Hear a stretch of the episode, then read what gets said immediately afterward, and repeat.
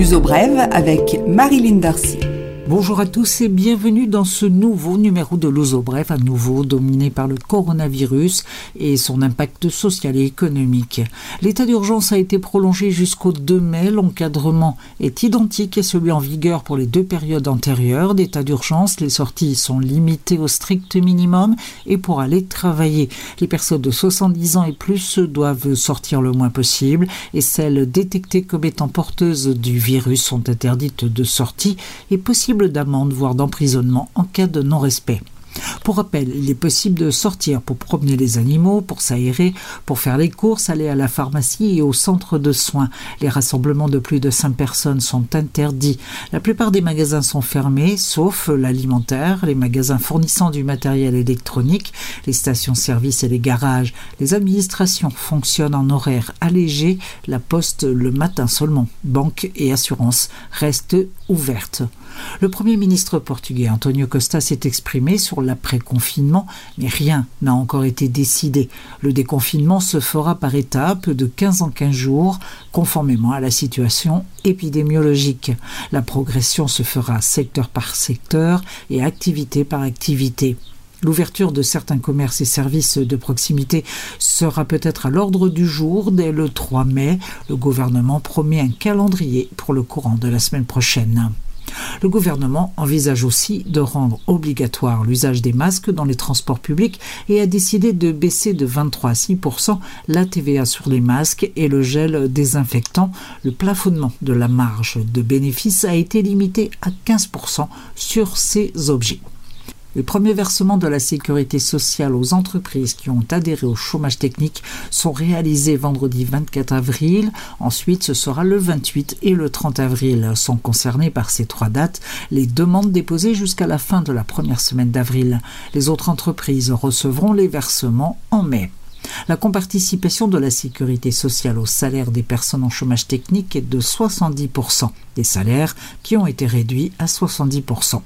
Depuis le 1er mars, la CT, l'inspection du travail, a procédé à l'ouverture de 1770 procès pour infraction. Le chômage technique appelé lay-off au Portugal ne peut en aucun cas en effet permettre les licenciements des travailleurs ou la fin du contrat de travail. La prolongation du chômage technique peut d'ores et déjà être faite. Le formulaire est disponible sur le site de la Sécurité sociale.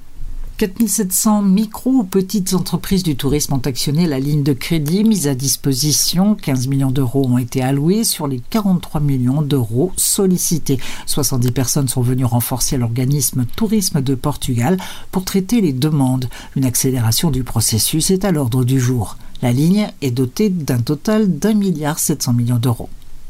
Depuis vendredi 24 avril, les agences de tourisme et les entreprises de logement touristique peuvent proposer des bons de remplacement à leurs clients. La mesure concerne les voyages qui étaient prévus entre le 13 mars 2020 et la fin de septembre 2020.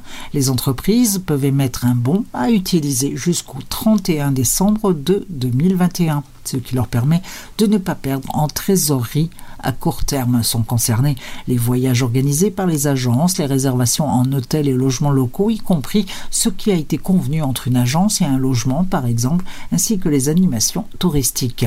En cas de non-utilisation, le bon pourra être remboursé dans un délai de 14 jours, soit janvier 2022. Des nuances existent, notamment en ce qui concerne le report sur un autre bien ou service, en hôtel ou logement local. Le bon peut servir de point de départ pour l'acquisition d'un service de valeur supérieure.